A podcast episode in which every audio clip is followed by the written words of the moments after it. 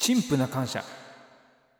始まりました。大西のにわかな探し物シーズン2この番組は多趣味だけど飽き性だと自覚し始めた大西がにわかにハマっているものにわかに好きだったものにわかに興味あるものにわかに考えていることを掘り下げにわかではない自分の本当に好きなものを探していく番組です。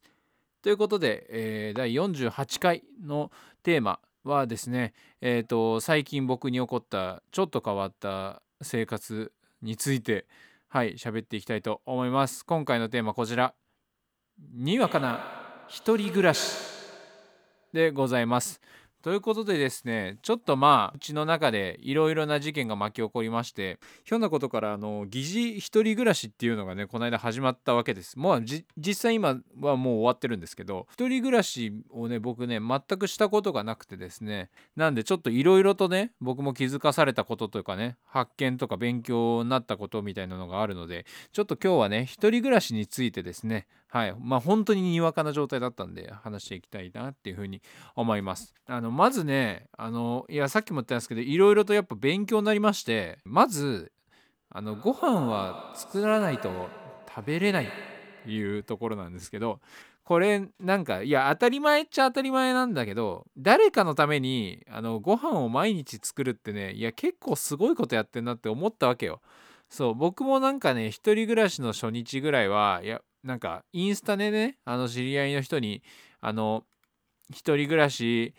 するんだけど1週間ぐらい。なんか男でも簡単に作れる料理ないかなとか言って募集してなんかいっぱい送ってくれたんですよ皆さん。はいありがとうございます。ねえっ、といっぱい送ってくれていやもう全部作ってやろうみたいな。毎日変わる変わる品変えてとか思ってたんだけど1日目はねなんかよしやってやるぞみたいな風にね思ってたんだけどなんか2日目になりいやちょっとなんか大変だなっつって昨日の残りでいっかっつって3日目になりいやなんかここから作るの大変だからやっぱご飯だけ食べときゃいいかみたいになって結局米とふりかけの生活みたいな 風にね終盤になってたりね。で結局あの花丸うどんで腹いっぱい食べてあのそれを晩ご飯としたりとかね。自炊の大変さをめちゃくちゃ感じました。その将来結婚するなら料理できる人がいいなとかあの思うけどいややっぱなかなかねすごい大変だなって思った。毎日。しかも誰か分も作んなきゃいけないの。なんかなんで俺がこんなになんかこいつのためにやんなきゃいけねえんだよとか思われてもさおかしくないじゃん。だからなんか作ってもらうとかねそういうのはマジありがたいことなんだなっていうのをちょっと当たり前なんだけど当然のことなんだけどね。改めてね感じました。あの小学生の時はね僕ね料理人が将来の夢だったんですけど意外とねあの作ったやつはね結構うまくできてねなんかタコライスとかいいよって教わってねレシピみたいな簡単に聞いて作ったんだけど結構美味しくてまあそれもねあの家族にねあの帰ってきた時にあの食べてもらったんだけど激うまっつってたんで本当に得意料理が1個増えてね全然いい時間になったなと勉強できた時間になったなっていうふうに思いました。あとね料理系で言うともう1個ちょっと勉強になったことがありましてあのお米を何合炊けばいいのかわからないっていうことなんですけどいやこれまあ勉強というか発見というかねそう気づきというかあの普通にさあのいや別に今まで炊いたことないとかそういうのじゃなくてしあのお母さんからね「あの米炊くの手伝って」とか言って「あはい」とか言って小学生とかねずっとやってたりとかしてたんですけどその時はねあの何個炊いてとか言われたから全然それ分カップ測ってとかやってたんだけどいざ一人暮らしボーンってなった時にいえこれ1週間って決まってるけど実際これ今1日目何合炊きゃいいの？みたいな米何日持つんだっけこれ？みたいな。タッパーに保存して冷凍庫ぶっ込むのはわかるけどいやでもこれって何日後まで賞味期限みたいなのどうなるんだみたいな。でそもそもあの1人分のその1回分の食事って何合分俺食ってんのみたいな。だからもう分かんなくてそのだから1回炊けばいい量が。いやだからそのノウハウとかさやっぱなんないと分かんないなと思って勉強になりました。実際なんか3合ぐらい炊いたんだけどいや分かんないなってなってやっぱ暮らしてなんかあ一定期間一人暮らし暮らしてなんかそういう生活リズムとか掴んでくんだろうなって思って新たな発見になりました。あとあの洗濯物って意外とすぐ溜まるっていうね。もうこれ最初からずっと当たり前のことばっかなんだけどそうでも仕事しながら洗濯してって結構むずいんですよね。あの仕事終わっていや洗濯物溜まってんなっつって洗濯しなきゃっつって洗濯物回す。で干す。ね。であのー朝起きてで仕事行く前にあの洗濯物夜一応部屋干しみたいなしてたけどまあ晴れてるっていうからまあ外に干してみたい出てみたいな。ってなるとやっぱ朝の時間とか結構さ大変だなとか思った。でそれに加えて朝ごはんでしょ？いやまずすげえわ本当に。いやマジやること多いね主婦の方々ね本当はありがとうございますっていう感じなんですけどそうだからさっきもちょっとちらっと言ったけどね一人暮らしのね家事をね仕事から帰ってからするとかいや逆になんかその余暇の時間取れなくないっていうねそれもあのやってて思った。あの仕事していやで僕残業とかもするから残業して帰ってきてもう9時10時ですよ。でそっから食事の準備して風呂してね歯磨いて寝るってさその風呂上がってからその寝るまでのそのゆっくりタイムみたいなやつも全然ないじゃんっていう。だから今までだからやってもらってたからさもう風呂とかもさなんかそれまで時間かかったりとかするじゃん。で食事の準備も結構時間かかるわけじゃない？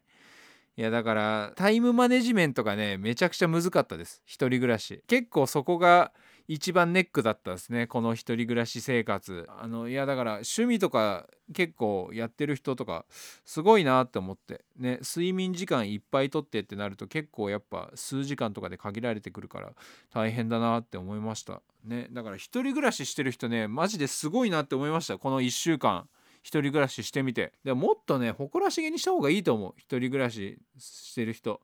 ね。あのでもあのあれよ。決してあの実家暮らしが悪ってわけでは俺はないと思う。これだけは言いたいんだけどあの俺全く家事やってないわけじゃないんだよね。そう。実際あの洗濯もするしゴミ出しもするし風呂掃除もするし手伝える範囲の家事とかはね全然してるからあの全くやってないほんとパラサイトっていう完全パラサイトってわけではないっていうところはね理解してほしい。本当に。うん。まあ、ただまあ一人暮らしじゃないからそもし彼女できた時に家呼ぶのちょっとハードル高いみたいなのあるけどそう俺が今彼女いないから助かってるところはもしかしたらあるかもしれない。そこでなんかあ呼べないちょっと不便みたいな風に思うかもしれないけど今んとこないからそうね。いや実際なんかもうさ大学も卒業したからさそういうなんか友達家に呼ぶとかさそういう機会もないわけよ。だからもうあの一人暮らしするならもう20代前半とかそこら辺かなっていう風に思うなんかそこら辺の一人暮らしが多分一番楽しいんだろうなっていう風に思った。僕はもう完全にもう消費期限過ぎてる感じがする から。一人暮らししたいかなっていうとあの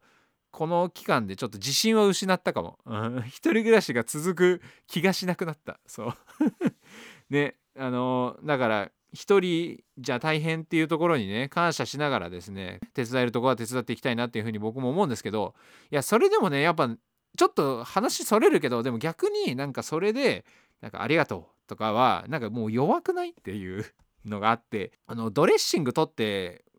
る時と一緒の言葉を使ってるわけよそのありがとうって。そうでもさドレッシング取ってる時と毎日飯作ってもらってる時そのありがとうの大小違くないっていうその思うわけ。だからそんなさ陳腐にさな言葉になってるわけよそのありがとうっていうのが。いやだからもうその大ありがとうだよね。あのこういうあの大ありがとうをさその伝えるのってさ結構だからもうあの言葉じゃもう限界ある気がしててあの一人暮らししてないこういう感謝のほかいろんなシチュエーションでもそうだと思うけど大ありがとうをねこのちゃんと伝えるにはもうねあの結局行動なのかもしんねえなって思うわけ。そうだからもっと家事手伝うとかさそのたまには料理作ってあげるとかさ母の日とか父の日とか誕生日プレゼントとか